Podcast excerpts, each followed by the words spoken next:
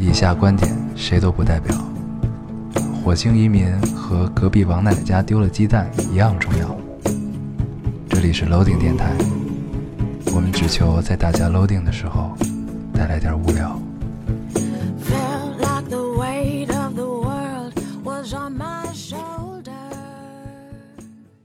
大家好，欢迎收听 Loading Radio，我是老高。我是烟偶，新的一期又跟大家见面了，非常开心啊。非常开心。嗯现在的时间是凌晨四点四十五分，嗯，已经快清晨了，马上就清晨了啊！我是从睡梦中被叫醒。你是从睡梦中被叫醒。我本来以为我两点钟就可以录的，结果呃回来之后开开了一个会，嗯，幸亏我没有等你，我选择先睡一会儿。对，开完这个会之后，我选择睁开我这个困倦 困倦的双眼，嗯，叫醒了你，还可以吗？当时是不是觉得特别爽？不是，当时其实我先给你打了一个电话，你没有接，哦，然后我很犹豫要不要打第二个，还是我现在就洗洗就睡了。后来这个出于这个对听众们的负责啊，和自己 和自己内心的良知，我决定再给你打第二个。我我当时是，那应该就是在第一个的时候，我可能在天人交战，你挣挣扎了一下，然后你放弃了。我也要要不要醒？在第二个的时候，我觉得既然你这么坚持，嗯，所以咱们电台到底这个能不能坚持下去，都是命悬一线的一个事对儿。，都是看天，嗯啊，就只要咱们俩有一个人稍微有一些这个软弱啊，有一些动摇，这事儿就可能就要黄了啊。对，嗯，非非常容易。很容易啊，天天都在走钢丝这事儿，嗯，嗯，啊，要的就是这么刺激，对，是不是？这不这样不足以证明我们珍惜这个电台，对，很珍惜，很嗯珍惜，确实是已经在用命录了啊。对，真的是在用命录。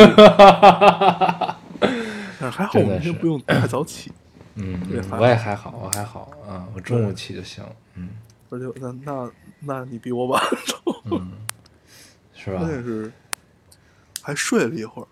嗯，刚才咱们聊了一会儿天儿，感觉我也醒了一些。可以，可以，那咱们就为了我们心爱的电台，我们尽情的畅聊一下，好吧？行行行，嗯嗯，我们先读留言吧，啊，直接就读留言了吗？不跟大家闲扯一下吗？先闲扯一下。行，你这周都干啥了？我这我我这周啥都没干啊。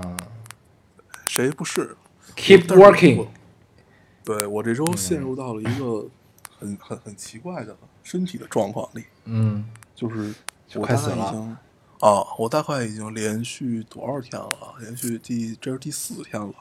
我的后背就是脊椎那块一直疼，然后今天可能是上侧下侧呀，上侧，就是今天可能是脊椎左边有点疼，然后明天就是右边有点疼，然后再然后再再后天就是中间疼，就是你确定是脊椎疼吗？确定，而且就是那种我抬不起头来。一开始我以为是落枕，后来啊我咨询了一下，他们让我去正骨。嗯，那我感觉你也是不不会去正骨的。嗯，据说正骨嗯巨疼，我觉得可能是夏天吹空调吹的，是吗？嗯，有可能，而且再加上可能睡的没有很、很很规矩，就是落枕了。但是我觉得小时候落枕很快就能好，那你现在毕竟不是年轻的时候了。是的。然后就是陷入到了，就我我我每天能动，就是头能做的动作特别有限，啊，对，就是你不能幅度太大，而且不能快，一快就巨疼。那你这也是颈椎的问题吧？嗯，所以我打我我打算去试试要不要正个骨。你可以都没有用。你可以找你的朋友去帮你摁一摁那个，你你有两个肩胛骨嘛？嗯，你去摁一摁你肩胛骨那个缝儿。我我我我有一个按摩仪，就是那样的一个东西，嗯然后我就用一开始用那个按，按完之后特别舒服，然后过一会儿就又回来了。啊，对，是嗯那就那就就还是没有摁到位。对，嗯估计就是得正个骨什么的。嗯，据说正完骨之后，整个人浑身通畅。我是听念念爸说的，是吗？念念爸说那个老老中医对他大概就三下，嗯，然后他就觉得人一下就轻了。是吗？对那我觉得咱可以结伴去搞一下啊。对，去搞一下，但是我猜会巨疼。等哪我回连按摩都北京可以搞一下。行，我连按摩都不敢。我也是，我这辈子没按过几次对，我就按过一次，啊。把把把人踹了一脚。是咱们咱们现在已经到了这个岁数了，你知道吗？就是对到了该去接受这些的时候。对你还是得注意点儿，因为我你像我前两天头晕的时候，我就不枕枕头睡，还挺爽的。你想，你想搁以前我是无法接受不枕枕头睡觉的，你知道吗？啊，我现在也无法接受，但就你那就说明你颈椎还没有严重到一定程度，你知道吗？那我就试试不枕枕头睡。对你等你严重到一定程度的时候，你不枕枕头睡的时候，对你来说是一种解脱，你知道吗？啊，就很爽，舒服是吧？对嗯，就是你，你只要能把你的枕头拿开，你躺下一会儿，你躺下两分钟，你感受一舒服了下，很多。对你感受一下那那个感觉，你一会儿就可以试试。录完这电台你试试，我待会儿就试试。应该还可以，应该还可以。我就是那么睡了一下，我就头晕稍微好点了。嗯，行，你最近还晕吗？我最近好一些，嗯，嗯，也可能是因为我适应了头晕，我现在还是有那个就是 就是突然眩晕的那种感觉，还是有，但是我觉得可接受了。疼了是吧？我觉得可接受了啊，就头不疼了，但是眩晕还存在，嗯嗯，对，是这么一个状态正常。的，就是我我经常感觉自己很晕。不是不是，我不是那种就是持续性的，就是一直晕的，就是晕晕的那种感觉，嗯，我是突然性的眩晕。就一下一下的。对，就你感觉那个眩晕是，就是如果这个眩晕持续再久一点或者再严重一点，你就休克了，就那种眩晕，你知道吗？是这种的。嗯然后呢，你就感觉就是世界有一点旋，有一点旋转的意思。哦，然后呢，再要转起来的时候呢，你就好了哦，啊、是这种感觉，不是说感受。对，就不是说你晕的乎的那种，就有点像就是你喝了喝了喝了一瓶香槟，然后呢，你已经就很很晕了，然后你又再喝了，你又喝了相对半瓶儿吧，然后你就晕了，晕了之后呢，然后那个时候你那个状态，你迅速躺在床上，然后世界在转，就有点那种感觉，你知道吧？对对对。就是微醺之后直接上头，然后你直接躺。对，上头之后你迅速躺下，然后就是嗯就世界在转的感觉，就有点那意思，你知道吧？这还是挺奇妙的啊、嗯，对，反正你你录完这期电台，你试试不枕枕头睡，应该还可以。嗯，可以，我去试一试。你那你那边没声儿了？喂喂，啊，好了哦好了了，来来继啊续继续。你是不是动话筒了？没有，我刚才就是这个这个这个这个，他突然从手机里出声了，哦，坏了所以刚才你的声音应该从我这也会被录进去一些，啊，没事儿，不知道为什么。就这样吧。我们的听众可以原谅我们的。可以原谅，可以原谅，嗯毕竟我们现在是凌晨五点在录电台。你知道吗啊，马上五点了。行我这周就一直在陷入到这种情，就是这种身体状况里，而且啊你会发现这人特别耽误事儿，就是你必须保证自己很缓慢，比如后边有人叫你，你要整个把身体转过来，不能扭头，啊，就很烦，那你这他妈就是落枕。仿佛一个残疾人。嗯，而且你这就是落枕。抬头，那哪有落枕落个一星期的呀？那你就落大了呗。行，嗯，你再缓几天。你今天先别枕枕头试试吧。嗯，啊，你这周还干啥了？这周我这周不是本来打算看那个看那个电影吗？啊，后来什么后来我荣誉是吧？对对对，后后来我我也只看了一个开头，那电影需要你就是特别沉浸下来那样去看。啊、嗯，我的罗马也至今也只看了一个开头。我我罗马嗯下了，但是我还没有看。对，对，就感觉我特我这我特别特别我我我特别明白这种感觉，你知道吗？，对对，就是就是你你看了一个开头，你知道这电影你一定要看下去，嗯，因为它还是挺吸引你的。但是你觉得但是你的状态是对你的体力不允许你这样。对对对，就是这意思。对，哎，对你体力确实不允许你这样。你觉得你看完之后，你今天就交代了，哦，这种感觉，而且你即使睡醒了也很累啊。对，而且我还特意为了在看这个电影之前，我又去看了一遍这个导演之前的那个，就是以前看过那个电影，然后嗯。为了就是再多了解他一些，但是嗯。就是我看那个电影，我也只看了一半儿。对，就是啊，就到了一定的人生阶段，就确实是要面临这种事情嗯，啊。但这个时候，啊，嗯，对，就是我说就是就是就是一旦到了这个时候，就是你需要沉浸一段时间，不沉浸不是说就是去去感知或者去去怎么样也好，就是你要接受一段这种这种这种状态的时间，你知道吗？嗯，然后后来你就会奋发图强，开始健身，嗯 你知道，我就我我预预测下一个阶段就是这样的，你知道吗？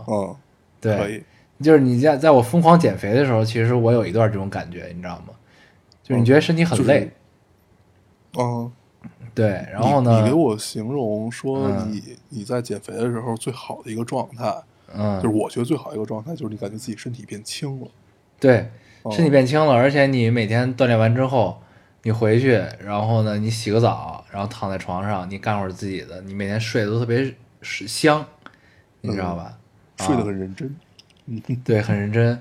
就那会儿还可以，然后后来呢，嗯现在我就有点复胖，胖了，我用两年的时间胖了二十斤吧，大概，嗯我现在一百四到一百四十五左右，嗯，然后，然后现在就有又有点觉得，哎，就又到了一个可能我再忍一阵儿，就又该去减肥的一个状态了。嗯但是这回我在，但是我这回再减，我不准备锻炼了，因为确实有点累。然后我准备吃，准备靠改变饮食，就还是之前那个方法，就改变。我在电台也说很多次，就改变饮食结构那个方法去那什么。我最近胖是因为老吃夜宵，你知道吗？嗯就是老饿，就是你吃一天吃两顿之后，然后你晚上你还是饿，饿呢，或者说馋，你知道吧？就是你觉得嗯这时候你吃点东西，对，嗯就这时候你吃点东西，你能觉得很愉悦、很高兴，嗯，然后你就想吃，就这种感觉，然后就逐渐又又又又有点胖回来的这个意思，所以我就我不能让这件事情在任其发展了，我必须必须得控制一下啊，对，对，可以，嗯，啊我就就是就是一个阶段到一个阶段嘛，就波峰波谷的这么一个感觉，其实是有点这意思，嗯。嗯，我我最近也在减肥，就是以先不吃主食开始，然后尽量、尽量少食多餐。嗯，嗯，你少食多餐这东西不太靠谱，我告诉你。不是，关键少食多餐就你你那个一定要少，啊，足够少，对，三粒米，那倒没有，就是你比如说我两根菜。我我我我这顿饭我我就吃一个，我就吃几片叶子沙拉什么的，嗯，然后我嗯过个俩小时我再吃一点儿，就类似于这样。嗯嗯，哦，可以，你后来我就是发现他们嗯。少少食多餐没有瘦的原因，是因为不够少，嗯 光多了。啊，你先戒掉主食，然后你把糖戒了，啊，对，啊不能吃高糖啊什么的。对，先把糖戒了，就是什么可乐啊什么的就都戒掉啊，对，甜的？一切甜的就都戒掉，然后呢不吃碳水，这你能稍微好点儿。嗯啊，你你在北京很好，你只要能点着新元素，我告诉你，你就吃吧，你就吃俩月，公司三明治，去掉培根、稳稳的瘦是吗？啊，然后你鸡蛋什么的可以加，你就吃俩月，真的嗯没问题，你相信我。你晚上也别吃主食，你晚上吃点水果都没问题，别吃主食，就吃蛋白，吃肉，就是果果糖可以是吧？果糖你适量，就是你吃个苹果，吃点西瓜什么的，我觉得都还好。嗯对，你就是中午就是公司三明治，然后你嗯。晚上呢，你你你吃日料都没问题，你去吃日料，日料全是蛋白质，你别吃它的饭哦，对啊，嗯。你去吃日本料理，你别吃它油炸的，你就吃嗯。它那个、那个其他那些东西，三文鱼啊，对，三文鱼生的吃不了，你就吃它那种相对用橄榄油做的那种的，就是嗯什么煎的东西、嗯也可以、嗯。啊，这完全没问题。啊，到时候试一试。哎，对，行，我啊们读留言吧，行，先不扯了。我们进入读留言的环节。对我们读完留言再跟大家继续扯。对，我们要斟酌自己的体力来进进行这一期电台，我现在已经有点喘喘不上气儿了。是吧？我现在有点要睡着的意思，你知道吗？对对对，我也是。我还喝了三瓶啤酒。而且我必须保证我的坐姿，我得坐，保证坐姿才能不睡着。没问题，我们我们亢奋一点，亢奋一点啊！来来来，你读一个留言，嗯啊，这是一个男男听众，男听众说和一个学戏剧、影视文学，啊，这个我也接了。啊，最近在写剧本、审剧本的女生在一起了。请问如何才能显得自己在这方面也知识渊博？本人学物理的，在线顶、在线等嗯挺急的。嗯嗯这是他七月二十一号发的，不知道我们在七月二十四号录的时候有没有帮助我你，呃，帮帮助到你。他得在线三天在线三天才能听到这个留言。啊，不不咱们更的时候应该是今天的，呃，不知道什么时候。啊，他得在线五天啊，对，哎，可以。你觉得怎么能帮到他呢？你什么想法啊？这个，我我截这我截这留言的时候已经有自己的想法了。行，那你先说说。啊，我觉得是这样，就是这个东西呢，你们俩都在一起了，对吗？就是啊你也你也不用在他面前装的显得你很专，吸引他了是吗？不是哦，不是原来他们说的大猪蹄子就是你这种人。就是先骗到手再说，是吧？对，就反反正到了手了，无所谓。不是不是这意思，就是说，就是呢，我觉得就是就是所谓的术业有专攻，对吧？然后呢，还一个是这个，还有就是就是人与人之间交往可爱的地方和从你身上获得满足的地方，不是说我学这个，然后你比我还懂，就是你能更吸引我这件事儿，你明白我这意思吧？嗯，就正是因为这样的话，其实啊只会招人烦，因为对你无无论如何都是在不懂装懂。对，就是我是学这个的，我就是干这个的。然后你跟我就是临时从百度上看的，或者你临时补课看点影评，然后教教你说我怎么能让他觉得我很渊博，就在在这在这方面，那你永远在他面前只是这个不懂装懂，对吧？这一定是跑不掉的这个事儿。关键是你会活得很累。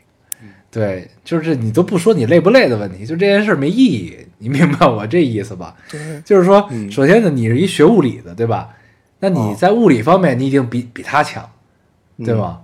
你物理物理的东西，其实，在某种程度上，其实是很浪漫的事情。你可以用，就就是就是这种浪漫，我觉得你作为学物理，你一定是懂的，对吗？嗯就是你可以有很多浪漫的方式去给去给他讲一个我们平时觉得这个很很常见的一件事，但你用你的物理知识讲出来之后，你就会别觉得这件事变得很奇妙。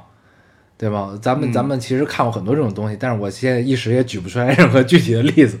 嗯，对，比如说《生活生活大爆炸》里 Sheldon 的求婚，类似于这这种，嗯，嗯都都是嗯利用了很多物理知识，然后对，就是就是就是工科生有他工科生的浪漫，对吗？然后那就是那你你在他的那个专业范畴和他理解的东西，你你试图去想尝试理解他这件事很重要，你明白吗？嗯，嗯就是你不要让他觉得你不要在他面前装，就是你不懂就是不懂，你去问，对，然后你你让他你让他感受到，你即使你虽然不懂，但是我希望我懂你，因为我喜欢你，嗯嗯因为咱们俩在一起，我希望我懂你。嗯那你有这个状态，这个一旦你有了这个状态，其实对方是会觉得很满足的。嗯，就你你你在你们俩这种关系中，在一个环境中，你去问他一个一电影方面的知识，问他一个剧本上的什么所谓的人物弧光啊、戏剧的三段式啊这种问题，你问他什么是人物弧光，什么是三段式，那个东西总比你在他面前讲你理解的三段式和你理解的人物弧光要好，对吗？嗯那这个时候就是给彼此一个表达的一个一个气口。其实这个我觉得是更重要，而不是在他面前告诉他你比你比他还懂，对吧？对。嗯我我看到这个留言最大的一个感受，其实跟你差不多，但是最大的一个感受就是觉得，嗯，应该他应该很爱这个姑娘，对，所以他才愿意这样想。要对，所以所以他实际是想要进入到他的世界嘛。嗯但是实际上啊，你进入到这个世界以后，你会发现，你第一你并进不去，第二这个世界里面有一部分是不属于你的，你要珍惜这一部分，你要珍惜不属于你这一部分，不要强行的进入。就是两个人如果在每一个方面全部都渗透到的话，我不觉得这是一个特别舒服的一个一个一个爱情。你的你的专业和他的专业是完全不一样的。嗯你可以像老高刚才说的，说你用浪漫的方式去给他讲你的专业的故事啊，怎么样怎么样。但是我会觉得，就是他这个组合就特别美妙。嗯一个是非常呃感性的这种、对这种物理，然后另外另外另另外一个另另外一个是相对吧，相对更感性一点，嗯呃，去创作的。但是实际上你们总会有一条殊途同归的线，就像最极致的艺术和最极致的科学总会能衔接到一起是一样。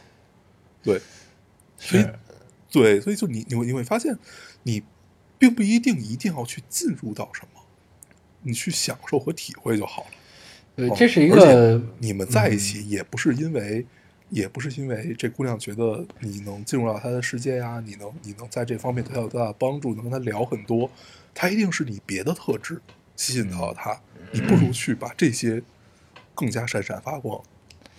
对，而且这东西其实更重要的是，你得让她带你进入到她的世界，嗯你明白这意思吗？就是他带你进入到他的世界，和你强行走进他的领域是不一样的。这个事儿，嗯嗯，对，就是他带你进入他的世界是有他的方式和他舒服的一个安全的区域，说我可以带你进入到这里，然后怎样怎样怎样怎样，对吧？这是不同的打开方式，对，对可可能内容相同，但是打开方式不同，嗯。对，这这个还是挺重要的。对我，我有一次有一个很深的体验，就是学比较文学的那个那个那个姑娘，就是嗯。之前你你还见过，就是说说话特别慢的那个，你记得吗？嗯嗯嗯，对，她曾经眉飞色舞的给我讲那个呃《追忆似水年华》那本书的时候，嗯。然后因为那本书太长了，我根本没有看完，嗯。然后他给我讲这个时候，就是我能看到他眼神里是发光的，嗯。然后就他整个状态，其实他是在说什么，我我也没有听得特别懂，嗯，但是你会觉得他整个人的状态是昂扬起来的，嗯。就，这种感受你会沉浸在里面。对，那一定是你问了很多问题。啊，对，就是就是，但是但是我实际上问问那问那些问题，有你也并不想知道答案对，有可能是我 感感兴趣的，有可能嗯。是我就只是随便一问，嗯，然后但是他会很努力的跟你去解释这些，嗯但我嗯。相信你的爱人也会的，嗯，所以你只要去体会他在那个时候的眼神和状态，就已经足够，对，嗯嗯，是这个道理。嗯，嗯，行，行你读一，个，我我读一个。这位听众说：“大家清醒一点儿，这是上周他们延更的电台啊，大家有点尊严。哦，这是热评第一个吧？”第二个，第二是，反正哦，第二，啊，第一个、第二个也没有差太多啊。嗯，对，对，清醒一点，对对对，这个特别有意思，就是什么呢？就是咱们上上周不是更了两期嘛，算是。因为因为上上周延更，对吧？对？我们延了一期很晚，然后呢，然后等于又就欠了上周的一周期，对，对，又欠了上周的一期，所以呢，感觉是一周更了两期，但实际上是我们在还债，但是呢，就是呃留言和评论里不声不响，对，我们首先这个打开方式就很妙啊，然后大家都觉得赚到了，但其实呢是我们在还债啊。然后这位听众呢就很清醒，在提醒大家，这个 有点尊严啊，这事儿。人活一世，什么有快乐重要的？对，难得糊涂嘛，难得糊涂对。这个时候尊严什么不重要，快乐更重要，对吧？高兴高兴，对你像如果没有这条留言，我们看其他的评论就是很快乐，我们对对对对。对，但是揣着明白装一下糊涂嘛。对，但是我们选择让自己更清醒一点，对对对，所以读把这个留言言。读出来。嗯，对对嗯对，你看，我们是一个时时刻自省的一个电台啊，多好，绝了！嗯，是不是？行，嗯，你读一个，我读一个，嗯。嗯，这听众说，现在的现在的日子过得很苦逼，我和铁柱双双失业，但是我们依然热爱生活。铁柱南方人，我一个南方祖籍、北方长大的姑娘，晚上吃炒面条。他这个炒写的是吵架的吵，嗯然后我放了切好的生大蒜，铁柱说吃不惯。我问他能不能理解北方人吃辣呃吃腊八蒜，他说能。我说那你能不能，我我又说你能不能说不能理解，好让我有个段子。姑娘活得很认真，啊，时刻都想把自己活成段子但他即使说不能理解，这好像也并不是一条段子。啊！嗯，我并没有打算戳穿他，呃，嗯，确实所以腊八蒜确实是北方的一个专利，是吧？嗯。然后姑娘，你这个腊八蒜也写错了，他写的是吃辣子吃吃辣的辣，辣子的辣。哦，对，实际上应该是是它是一个节气啊，腊八这个节气，腊月的腊嘛，腊八对，腊月的腊，嗯，腊肉的腊，嗯，对嗯，腊八，嗯，嗯，对我到现在都觉得腊八蒜配炸酱面是最妙的，腊八蒜，然后那碗炸酱面倒一点腊八醋，对，嗯关键是嗯炸酱面里需要有一点点醋，对，然后正好你还必须得有蒜，所以这俩配在一起就绝了。对，而那个醋不能太多，就一点点，对，太多酸了就没法吃。对有点那味儿就完美了，嗯太棒了。但是你每回吃炸酱面都加巨多醋，我吗？嗯，我还好吧，我可能是因为那酱太咸了嗯，才会加炸酱面哪有，嗯，哪有不咸的酱？哎，但加腊八醋、腊八醋和加咱们平时吃的那个山西的那个宁化府的醋是不一样的。嗯，嗯，哎，我我我我最近吃炸酱面吃一直在加那个叫什么水塔的那个陈醋，也特好吃。就是拌就是水饺醋是吧？对对对，呃，不是，嗯是是水饺醋吗？反正它叫水塔什么玩意儿的，嗯，没吃过，不知道。嗯，还行。行，咱大夜里就不要聊吃的了啊。对对对上我有期好多投诉的。嗯对，对我我要读一这个，我正好读了，嗯嗯，你说听完这期我也点了一份鸭血粉丝汤。啊，咱们上期聊到了鸭血粉丝汤。嗯，对，聊到了南京，哎没有聊到南京，南京聊到了南京大排档。对，南京大排档，嗯，对，可以。可以，你读一个。我读一个啊，这个听众说，老高大黄，我在建筑单位工地做了一年的文员（括号女的），看着又有应届新员呃应届新员工加入，真的很感慨。想起自己刚入职的半年，好多次都有干不下去辞职算了的想法，然后想想刚签合同时的喜悦，对自己说什么行业都难，这点事儿干干不好，换了工作也没用。然后咬牙坚持住了，然后就挺到了现在。现在机关有空缺，领导有意让我去，看一切都会好起来。希望新入职的萌新们也可以坚定自己的选择，毕竟未来可期。嗯，这是一个过来人的身份在告诉职场新人的一个对。一个一个建议啊，这么一个留言。对，但是实际上他也才半年。确实是，确实是，呃，但这个 心态调整的很好，也可能是因为这个就是这个职位有空缺之后，领导有意让他去啊，对，是这个问题，所以他等于是到了一个呃呃体制内的建筑单位，算是对吧？到了一个体制内的建筑单位，但是没有在总部。对，没有在总部，他是在一线嘛，就是工地上做文员嘛，啊，对，对然后现在相当于可以让他回到总部、啊、大本营啊对对对，对，在一线锻炼完之后啊，就觉得可以回去了，下过基层了。嗯，嗯。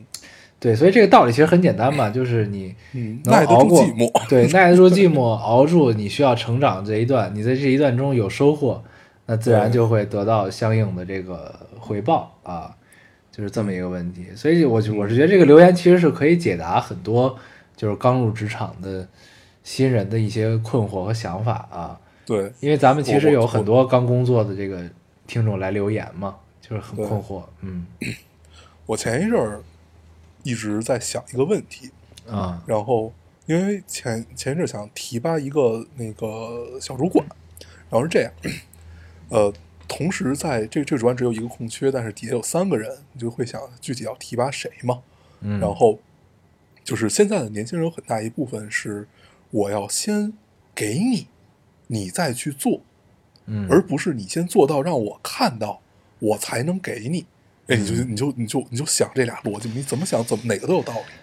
但是这就是屁股决定脑袋，你你你在哪个位置，你就要想哪个位置的事儿。你不可能给一个说他什么都没有做，我先把这事儿给你，你先试试。啊，你不可能试，你肯定得先去，就比如说你给你安给你安排这些工作，实际上是超出了你现在这个职位应该有的。但是我在想，你说搁咱们那会儿会去欣然接受，你会觉得，哎，我我可能多了一些工作，我是不是要有有一些发展啊什么什么的，这这样。啊对，但是现在年轻人会觉得，那这些不不归我管，我我我我不干，就不太想以后，啊 就很有意思。啊，嗯，但是你会发现，总有那些想以后的人出现的。嗯嗯哦嗯嗯嗯，我明白这意思。就那天，对我就想，那天我就想这个事儿来着，你会觉得，嗯，就人人人家想的也没有道理，呃不是也没有错啊对，也没有错，就是嗯是这样，确实是超出了你的职权范围，但是 真的这事儿该怎么办呢？哦，对，这就是是在职场职场里边一个眼力见儿的事儿吧，我觉得是一个情商的问题。嗯哦嗯嗯，嗯，是。特别有意思。就你说这问题，我之前呃不是不是几天前这种，就是一段时间之前吧，我看到过一些文章也在说这个问题，就是说他们其实是有点愤世嫉俗啊，就是在说这个这个时代年轻人怎么这样了那意思，就是说什么呢？就是就就是说他们 就是比较计较眼前利益嘛，就是说。就是他们到一个单位去应聘，经常会说，就是就是会想这个单位可以给我什么，嗯然后对。我就是你可以让我怎么样，我怎么样，怎么怎么怎么怎么样，就是都以我为出发点。然后呢，他们就总结了一个共性，就是这个时代是一个以自我为中心的时代，或者这这个这个年代年轻人是这么一个思维方式。然后呢，他们的自我为中心不只是对于单位来说，他也对自对自己、对朋友、对周边也是这样的。当然，这不是一个贬义啊，这不是一个贬义的说以自我为中心，是这个时代一个共性，就是他们会先让自己开心，嗯就是以以自己是否开心为标准去决定很多事情，嗯，你明白这个逻辑吧？对，对，明白就是对，就这这是一个普遍的共性。我后来想想，好像确实是，就是、就是我现在也会这么想这个事儿，你知道吗？就是在在一些某些问题上是会这么想，但是呢，你回想到咱们个毕业之后去开始找工作的心态的时候，不是这样的。嗯你知道吧？就是这个，就是咱们的心态跟咱们虽然是呃你是八九，我是九零，咱们是一个其实是一个八零后思维，相对偏八零后思维的这么一代人，因为咱们是夹缝中的一代，很尴尬 啊。对，然后呢，你所谓八零后这些人呢，他们入职场的时候，他们第一反应不是说我你可以给我什么，而是说嗯你给我机会，我要珍惜，我可以多学习多做。嗯然后呢，在这个过程中，我逐渐找到自己的方向，找到自己的适合东西，怎样怎样怎样。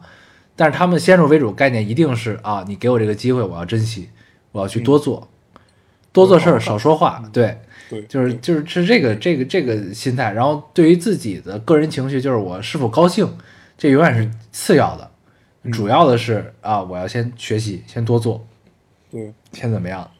对，我觉得这个其实就是一个时代的烙印吧。但是你想啊，你想咱们小时候，别别说小时候，咱们就前几年吧，咱们二十嗯三四岁那会儿，其实各个的平台啊，你能看到的文章，其实是在唱衰咱们这一代。嗯然后现在的平台们其实是在唱衰年轻人这一代，也不能嗯叫唱唱衰吧，就是那种，嗯、可能像你刚才说的那种愤世嫉俗的文章，就是带着这种角度去看这些问题。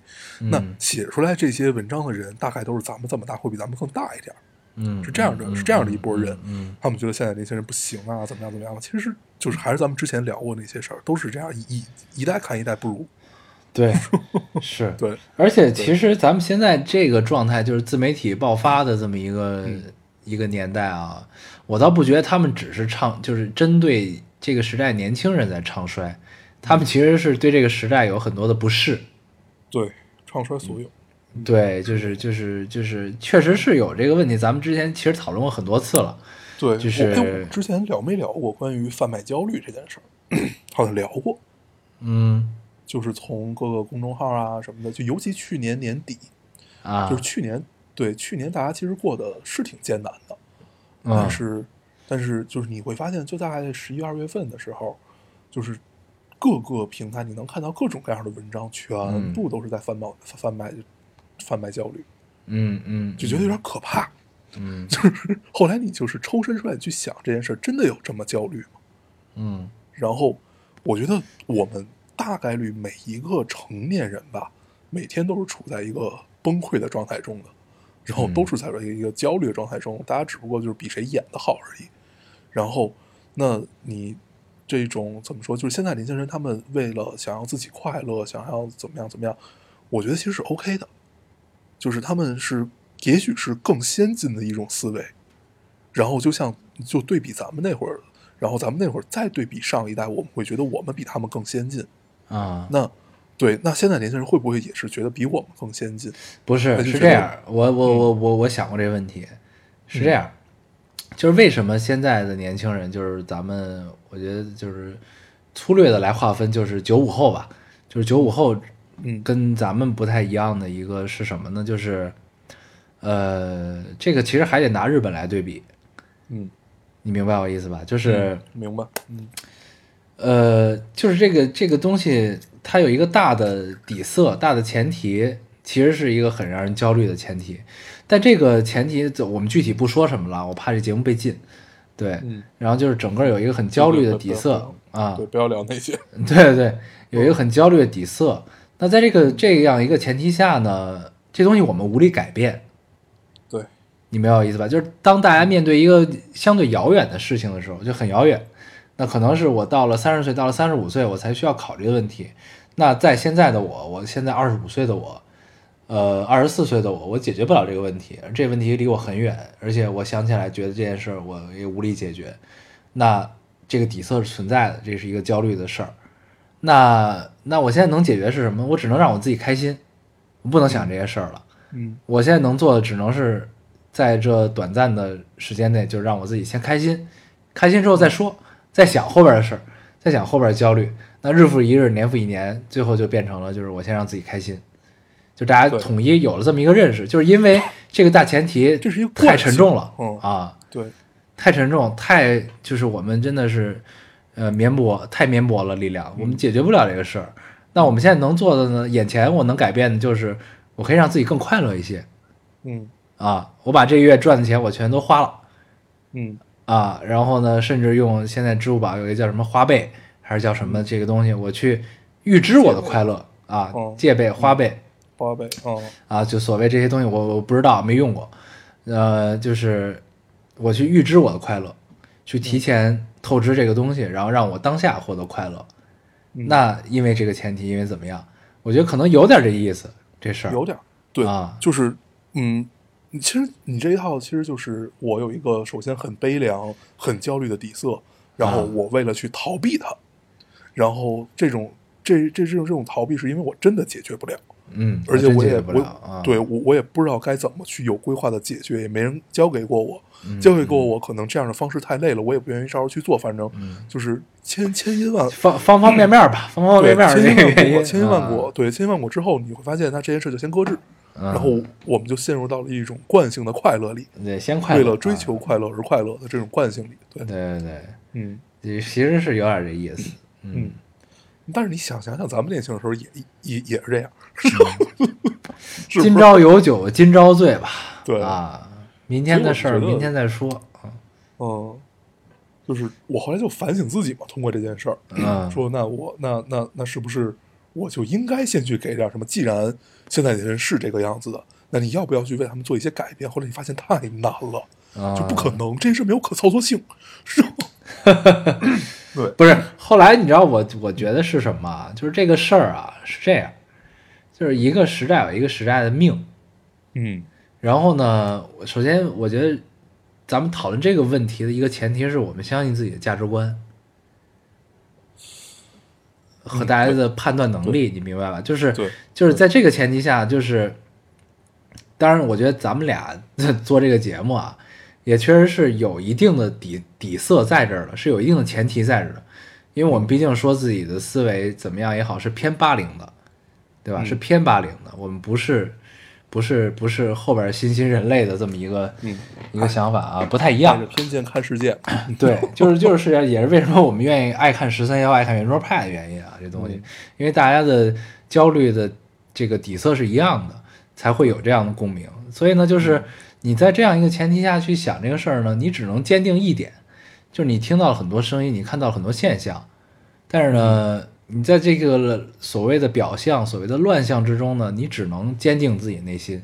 你后来你见了很多东西之后，起起伏伏、沉沉落落这个东西，你最后只能是坚定，就是说你觉得你认定自己当下，你觉得这事儿是对的，你觉得这件事儿就是你凭直觉也好，凭各方面的综合起来因素也好，你想，我觉得这件事儿是在我价值观判断，我觉得这件事是该做的，是不是是没错的，是对的，是我该做这个决定和选择，我该提拔他，我不该提拔他，我该怎么样怎么样也好。那你在在这会儿你觉得是对的，那你就相信自己是对的吧。嗯，而且你会越来越会发现，我们其实能做的决定，尤尤其是类类类似于说很呃少，其实很少。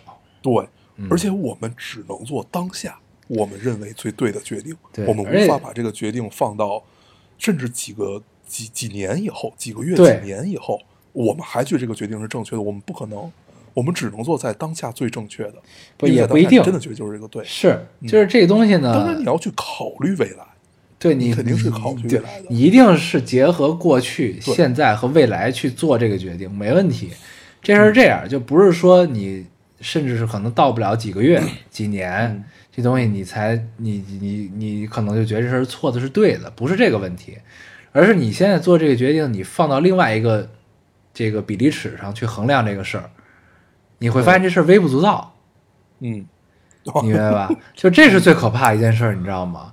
嗯 就是在在那一刻，你要做这么一个决定，你要选择这么一件事儿，你要去决定提拔这个人，或者说把这人开掉，就在你的这个这个想法中的时候，你去干了这件事儿。但是你你的衡量标准是你对这个公司好不好？就你做这个决定，我我要我能不能为我的老板负责，或者怎么样的时候，你你很纠结，你纠结了一阵儿，你可能纠结了三天，你三天这这三天七十二个小时，你一直在想这件事儿。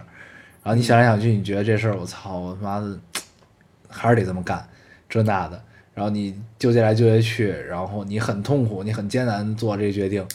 然后呢，当你变了一个比例尺之后，你在想这件事儿，你发现这件事儿其实影完全影响不到任何。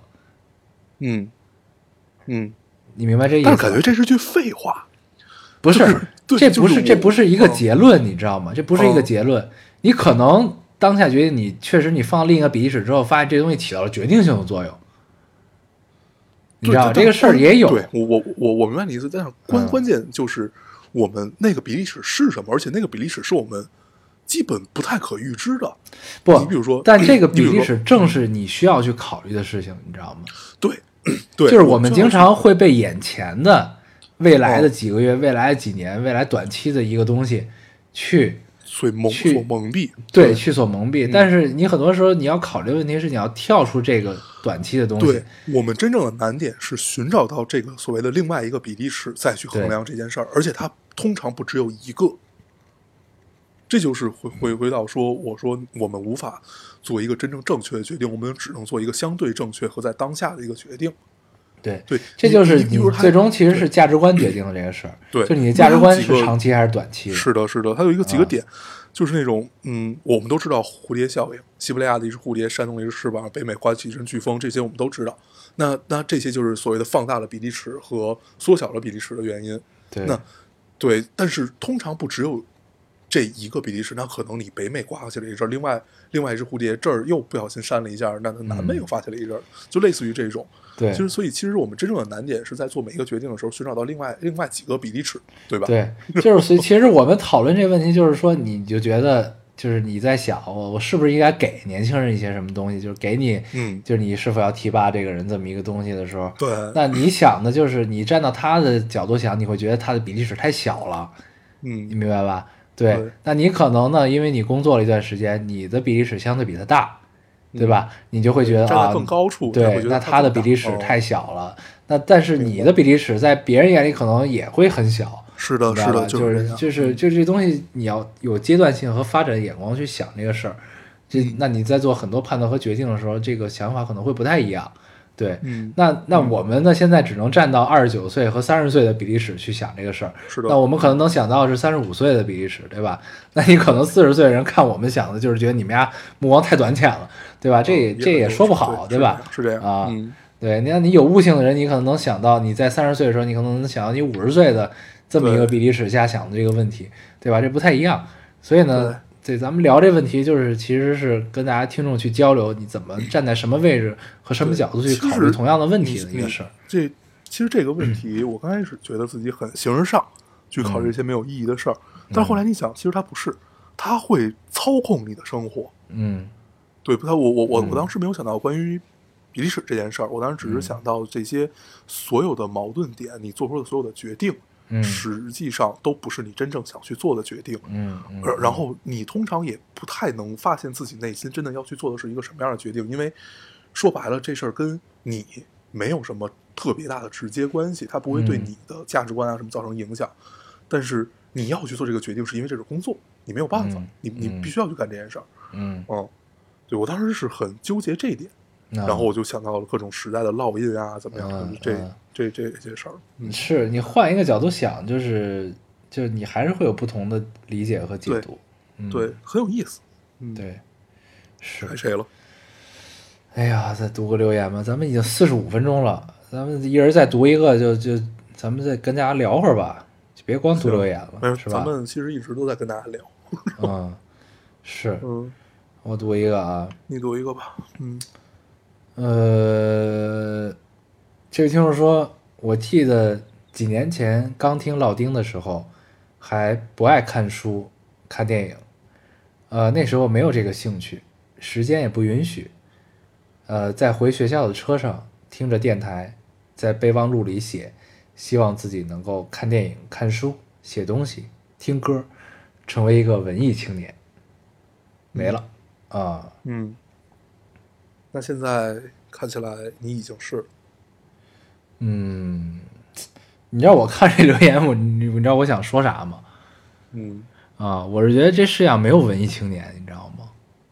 啊，这世上只有伪文艺青年，啊，对，因为文艺青年都死了。对对对，不是这问题，就是就是呃，怎么说呢？就是文艺青年其实是一个标签儿，你知道吧？就是嗯那你就是对于这个听众的这个状态，我想说的是，就是你，就是我我现在说的可能比较比较表面，比较肤浅，但是但是我觉得我说出来你应该能明白我想说什么，你知道吗？就是就是我想说，你千万不要成为文艺青年，嗯就你要成为一个有理想的青年。嗯嗯，就就你明你明白我这句话吗？就是文艺青年是一个是是一个过程，你知道吗？它是一个过程。嗯就你为什么成为文艺青年？就是咱们文艺青年打引号啊，这个东西，因为这东西这词儿现在在现在不好，但是在在咱们大家宁愿称呼自己为文伪文艺青年，也不愿意称呼自己为文艺青年。对，因为这个这个词儿说在现在这个时代说出来就是不好的，就是大家会带了很多呃标签滤镜和标签儿去想这个事儿。但是在咱们上学那会儿，这个这个词儿相对还是一个正向的词啊，这还相对正向词。嗯，那会儿别人说你文艺青年，能还挺高兴的。对对对，这这现在不是这不不是这个语境，就是就是我想说的是，你要成为一个有理想的青年，那有理想青年他一定是一个文艺青年，嗯你明白这个意思吧？就是嗯我是一学物理的，就是刚才咱们结合刚才 刚才那个留言啊，就是嗯一个是学戏文的，一个是学物理的，那这俩都可以是文艺青年。对，明白吧？就是就是我是一个学物理的，我的偶像是爱因斯坦；我是一个学戏文的，我的偶像是谁？哪个编剧或者哪个导演，对吧？嗯那我们的理想是这个，我们正因为有了这个理想，我们在这个在达到这个理想，或者说我们在靠近我们希望靠近的人的过程中，我们其实都是文艺青年，嗯因为那是我们的目标，那是我们的情怀，那是我们的理想。嗯就是它是我行约束我行为准则的一个一个一个一个标标准也好，对，一个标杆也好，怎么样也好，我因为他的事迹，因为他的报道，因为我知道他变成了什么样，他是一个什么样的人，但是我离他还很远，我希望我成为他那样的人。那你在你成为他这样一个人的过程中，你就是一个很文艺的行为对，啊，我觉得 这个事儿，呃，其实你已经解释完了。但是嗯如果我要再解释的话，我觉得很简单，就是你你你文艺青年，你可以有底色，你可以有任何东西，它是出现在你生活里的某一个切面。嗯，但是如果这个东西放到足够大，它构成了你，完全构成了你，那就不行了，对，那听起来就有点悲哀。对这不行。所以为什么要成为一个理想有理想的青年？因为在成为有理想的青年和达到理想的过程中，你是一个文艺青年。嗯就是其实其实文艺青年是一个过程，就是在我现在理解中是这样的。对，嗯，啊，我我理解跟你稍微有点不一样，不一样的点在于我我倒不觉得它是一个过程，我觉得它只是你人生某一些时刻和某一些状态的切面而已，就它会永远伴随着你。嗯就是如果你的年少的时候是那么过来的，它可能会永远伴随着你，你总会在一些呃一些时间点去干一些文艺青年干的事儿。对，但它是它是你生命中的烙印啊。对，它也它必须得是在的。它嗯这个过程，那那最后结，那你的意思就是，它最后的结果是变成一个有理想的青年嘛，对吧？嗯 嗯，那我觉得就不不管我们活成了什么样子，但是文艺青年在我们的概念里一直都是，就是不打引号的把它给封印起来了，是这样的一个感觉。嗯嗯哦，对我们会时不时的拿出来抹撒抹撒。嗯，对，对，我是觉得这事儿，嗯对，这东西是这样，它就是我觉得你再再稍微拓展一点或者引申一点聊这个事儿，就是你每个人心中都有一个相对柔软的地方，嗯你知道吧？就是、嗯嗯就是比如说我现在是一个呃公务员儿，对吧？我每天那个朝九晚五去上班，然后去按部就班的，然后去我有我工作上的理想和工作上目标和追求。然后呢，但是同时我又是一个特别喜欢文学，或者我是一个特别喜欢摄影的人。假设啊，然后呢，我在摄影这上呢，我我的这个目标或者我说我的偶像是叫布列松的一个人，对吧？那他那个拍出来这个东西，这个作品，我觉得特别好。但是我拍出来呢，现在都是糖水片儿。然后呢，我在我闲暇的时候，我就会想啊，布列松他在拍这张照片的时候是什么样？然后呢，我就会去模仿他这个行径，去尝试去看能不能让我的这个东西有一点有一点点进步。虽然还差得很远，但是比我之前有一点进步，我就会很开心。那在这个这个行为的过程中，可能会别人就觉得啊、这人真文艺，还拍照片儿什么的，对吧？但是其实你内心中知道，你不是说为了文艺而文艺，而是你嗯你你你是有这么一个呃偶像，或者有这么一个你你向往的东西在这儿，然后你才会去做这件事儿。但这东西，但这东西不会影响到说我作为一个公务员，我要完成领导给我的指标或者领导给我的任务，然后呢，我会因为我喜欢布列松而担心这件事儿，而而而耽误这件事儿，而影响这件事儿，你知道吧？其实是是是是这样一个关系，我觉得，你知道吗？但是呢，但是就是，但是咱们的生命中或者咱们接触的很多人的过程中，就是我们都特别怕一种人，就是特别决绝的人。你知道，咱们其实也聊过这个事儿，就是说一个人呢，就是为了自己的这个理想啊、梦想和想法，然后呢，就他确实坚定的去去去去走了下去，怎么样？那这件怕众叛亲离，对，对，这是我们哪怕做不到的。对，哪怕不惜一切代价去怎么样，这这这这东西我们敬佩，但是对，很恐惧。很敬佩，但很恐惧。对，嗯就是就我不知道我说没说明白，就是这个东西和和刚才我说的，就是公务员布列松之间这个关系是怎么样的，我不知道有没有说清楚。但是我觉得大部分人都是我跟之前说的那个样子。对，我觉得就是，嗯，活到三十岁，我会发现我以前特别讨厌自己身上的这种矛盾感，嗯就是那种我既干这件事又干这件事，我既有这个想法又有这个想法，而且这两个嗯想法是完全两条出路，最后会两个结果导向。嗯但是就是活到这个岁数，我会我会觉得我特别喜欢这种感受，我喜欢这种矛矛矛盾感，就是我但原来又可以这样，又可以这样，我的选择变多了。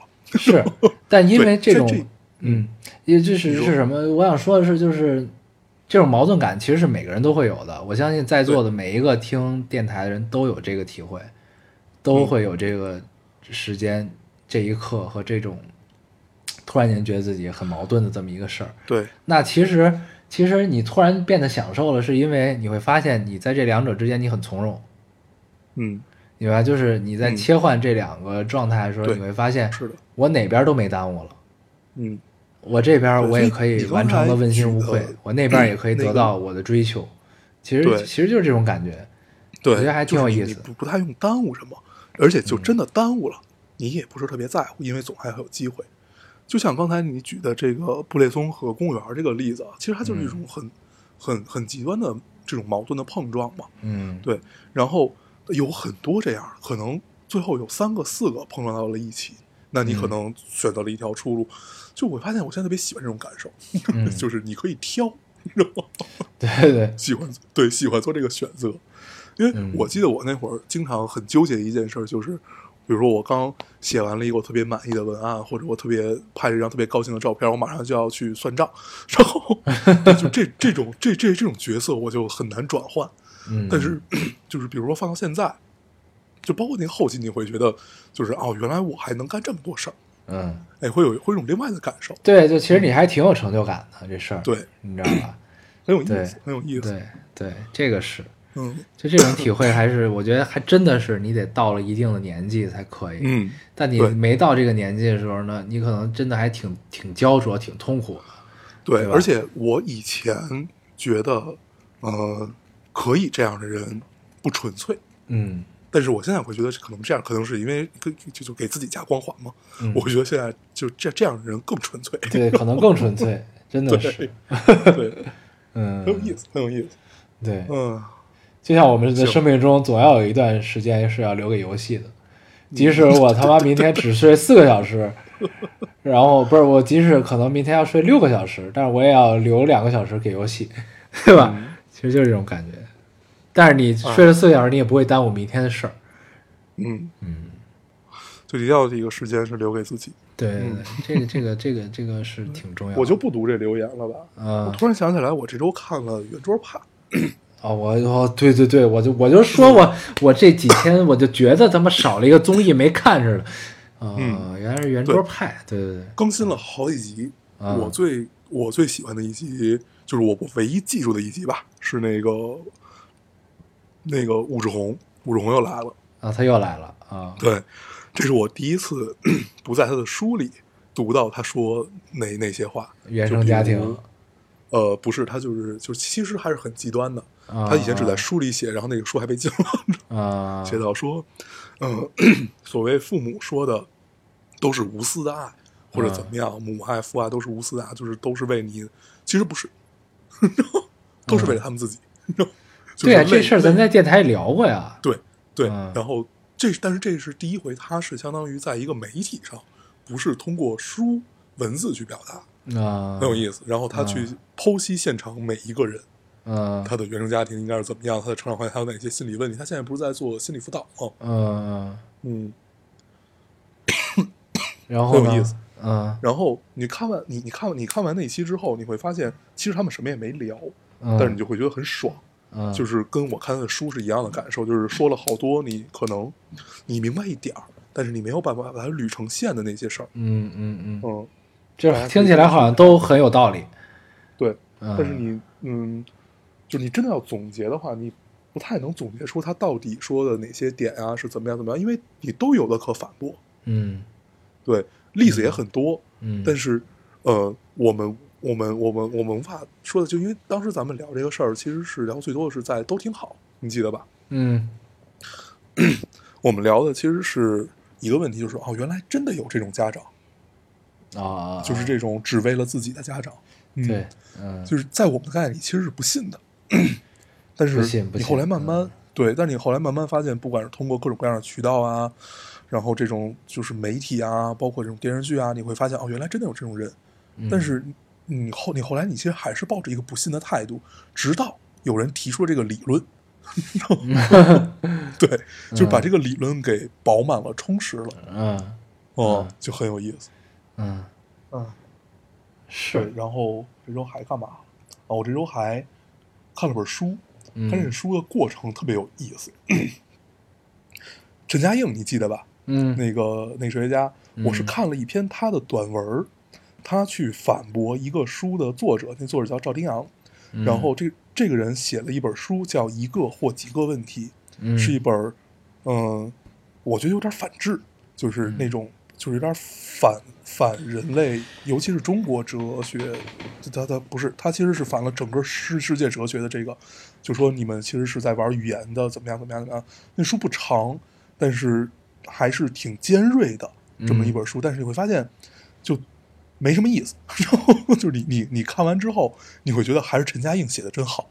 啊，就是这书还是在博眼球，是这意思吗？就是这个一个我觉得或几个问题啊，对，我觉得有点。我是、嗯我那天在豆瓣上看到陈嘉映这篇文章，嗯就是一个转载，但是那你就会很好奇他说的是谁，嗯，然后我就去找了这本书去看，发现啊、原来就他有一些点，我觉得说的是对的，就是嗯。我们把某一些哲学家和某一些理论捧得太高，嗯。但是是实际上是没有普世的指导意义的，嗯。就这这些点，我觉得说的是有道理的。嗯。啊，但是还有一些点就是，但是这种东西他他认为就不应该存在，哦，那有点极端嗯啊，对，然后他这种不不应该算失误，是我是我总结的，但是我觉得他就是这个意思，你知道吗？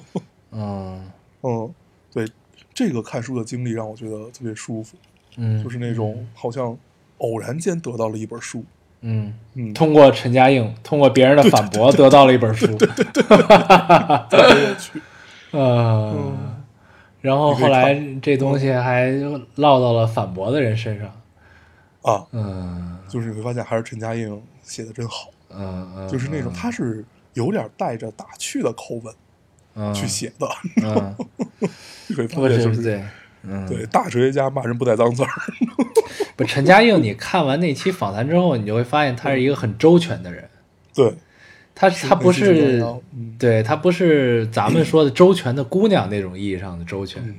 他是一个在思想上很周全的人。对而且，嗯，你你说他就是特别的尖锐，是的，但啊是他又懂得照顾你的情绪，对对对对，他很厉害啊！对对，很有意思。对他其实那期是在边吃那谁，边吃许知对远。，他在思维和逻辑上绝不认输，嗯但是在生活上可以给你一些面子，是这样对对，对对对对对，特别有意思。那期那期，你记得他们有有就是从一个地儿聊完了，要走过一片小，就是一个小平台，是那么一个东西，树林。他们在那上聊了几个生活的问题，嗯你会嗯觉得他其实做了一些让步的感觉。嗯嗯，然后那个那那阵儿一直是许知远在一直聊嘛，嗯然后然后又坐下来要开始聊哲学的问题之后，那个气势一下就又上来了，嗯。太有意思了。嗯，对，而且我记得他好像穿了一双凉鞋。对对对对对，一双皮凉鞋，对对对对，很那个时代的样子，还是挺有意思的。对，你有时候就是看这些就是所谓的思想的巨人啊，就是你看他们那样子，就是特别高兴，就是就是你可能他们说的很多话，你你可能一时间你无法完全理解，你可能也懂不了，但是你就看到他们那个那个样子，你就还挺高兴的。对，嗯，就我觉得。真的有一批人是真的这样的，他们站在了人类最高的制高点上去看待这个世界，你会觉得敬仰吧，就是敬仰。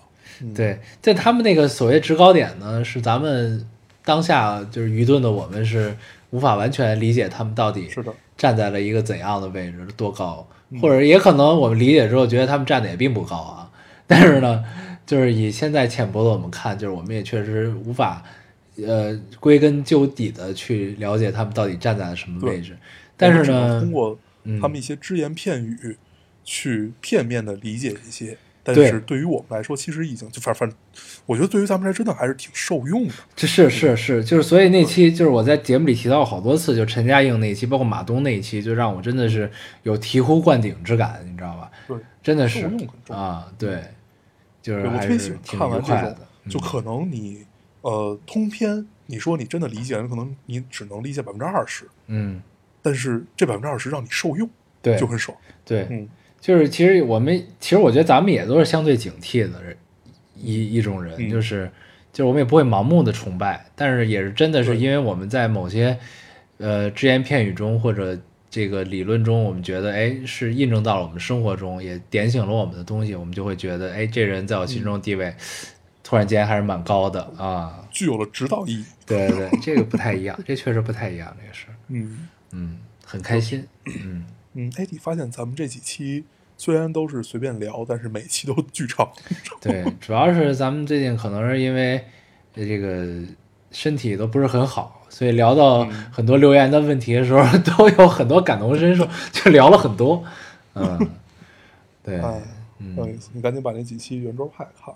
对对，我就说忘了一些综艺，就是我老总觉得就是生活中缺了一块儿，但是我我对我最近可能确实因为颈椎不好，导致我脑子有点问题，所以我就忘了圆桌派这个事儿了，你知道吗？我真的忘了，就是你提起来我才想起来有圆桌派这个综艺，你知道，我一想，哦操，我缺的就是这块儿，就这种感觉，你更新知道吗？了好，更新了好几集呢。嗯，嗯，那可以，我一会儿梁录录坤和周迅又分别都去了。啊，陈坤和周迅去了，我知道，啊，呃，他们一开始不是去了吗？对，然后后来又去了，对啊，对，后来又分别去。，对，这几期我都看了嗯啊，嗯，对，然后还有就是后面有一期是那个，呃，除了徐子东，把徐子把徐子东换成了那个那个那个小君君，啊，那个女的。那个啊，对对，然后其他人没没有变，就是本来啊应该是，呃，窦文涛、马家辉、梁文道和徐徐徐子东嘛，嗯。对，但是就是把徐子东换成啊了，这期个小我不知道君君，，嗯。嗯，那期也还挺有意思，特特嗯。逗，嗯，就这几个人凑一块儿就还是有趣的，啊，互相拆台呗，就是，嗯，嗯嗯嗯，对吧？特特逗，那个。嗯呃，马家辉上上上上上来就说小君君怎么又变漂亮了呀？就特特就特别油，特别油腻。嗯，然后，然后那个君君就说：“那你为什么微信屏蔽了我？” 嗯对，就特别打脸。然后就反就是你犯个好欠，我也得欠你一下。对对对对啊对，可以可，以，这几个人凑一块太有意思了。嗯，这期这一季没有徐子东，太让人难受。对，徐子东是一个就是就是即使很油腻，但是你也会觉得很清新的一个人，对吧？是一个又油又尖锐的这么一个人。对对对，他挺对，他就是一层油包裹着一堆刺儿，啊你不知道什么时候就出来扎你一下。对对对，他挺有意思的，嗯但是他来不了，还是挺遗憾的。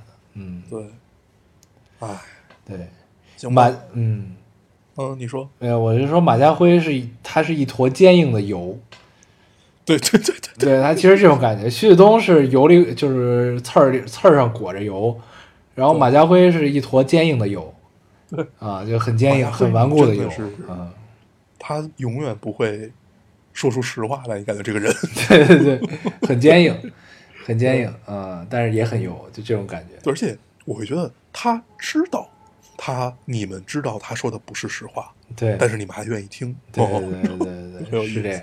对。然后呢，梁文道是一颗顽石。嗯，啊，梁文道真的是一颗顽石。对，然后呢，窦文涛是是一个可以随意变换形态的油，嗯，嗯。然后梁文道让我就是，他让我最有最有意思的一点，我一直就看他的书啊，包括他以前在《锵锵》里，你会觉得他是一个茅坑里的石头，又臭又硬的感觉。对对对直到他开始卖酒，我觉得他可能他可能从茅坑里出来了，接受了 世俗的一些事情，对对，啊毕竟要吃饭的嘛。对，毕竟很多公众号都是商务高于一切的，对对，嗯就就像是这样，很有意思啊，很有意思。嗯，而且然后现在也懂得不着痕迹的打打一些广告。对，对他倒不是打对酒广，他一直在宣传他那个看理想 APP 嘛。对对对，嗯。是，我还这就是这就是我我真的很吃这套我很矛盾的一件事，就是嗯。就是他就是梁文道，如果在一个团队，他一定是负责内容输出的，嗯。然后他一定天天跟他们团队商务打架，你知道吧？嗯，对，嗯。就是总要商务呢，就是负责销售的 啊。有一期他从兜里掏出来一张纸，对对对，说这个是，嗯。对对对，就是他即使干这件事儿，也要把自己的关系撇清楚，就是我不会干这件事儿，但是他们让我干的，我就干了。嗯，嗯而而且，反正我我觉得啊，我就嗯我我带着我浅薄的心，觉得道长那段是演的很笨拙，嗯，演的很笨拙，就是他想不是他想表现一种笨拙感，对但是是对演出来的那种感觉，对对对是是是，很明显，很明显，很明显。对他希望还是保持自己那个格调，对对对啊对嗯，但是他又不得不干这件事儿，嗯嗯，他我觉得一直是用“君子慎独”啊、高洁呀、这种词来标榜，就是不能叫标榜，来给自己确立标杆的，就是要照这样去约束自。己的行为。对对对，嗯但是这个这个社会和这个时代对他可能没有那么友好，嗯嗯，嗯，所以他也要不断的去变化。对他还是还是要调整。他如果愿意去，哪怕去演这个东西，他还是还是去在适应这个东西的，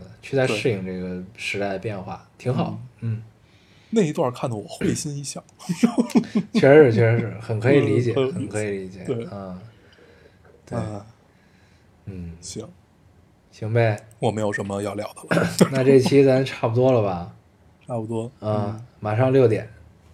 嗯，嗯，咱们尽快我还能睡两个小时。尽快去睡一会儿，尽快去睡一会儿。行，嗯然后咱们下下周咱们再继续聊吧。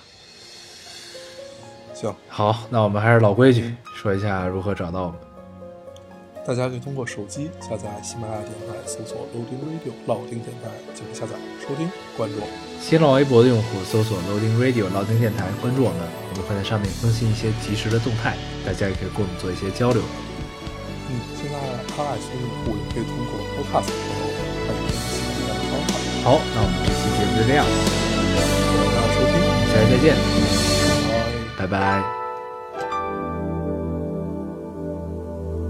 曾经真以为人生就这样了，平静的心拒绝再有浪潮，斩了千次的情丝却断不了，百转千折它将我围绕。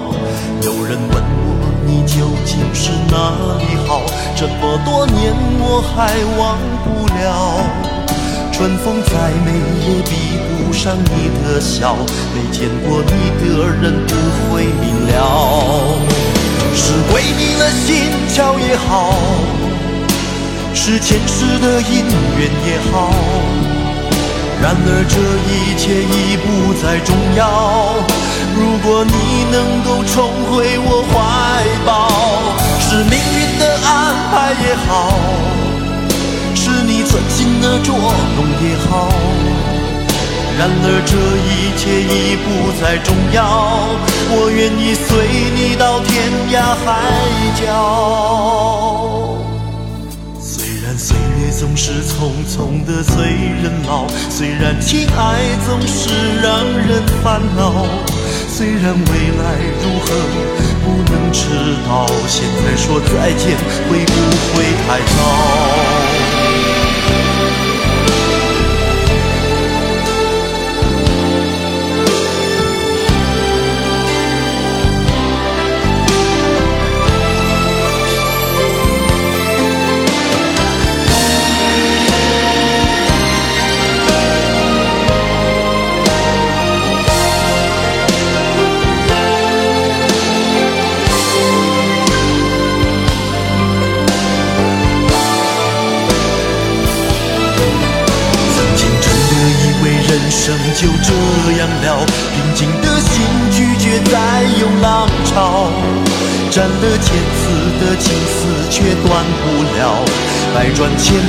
它将我围绕。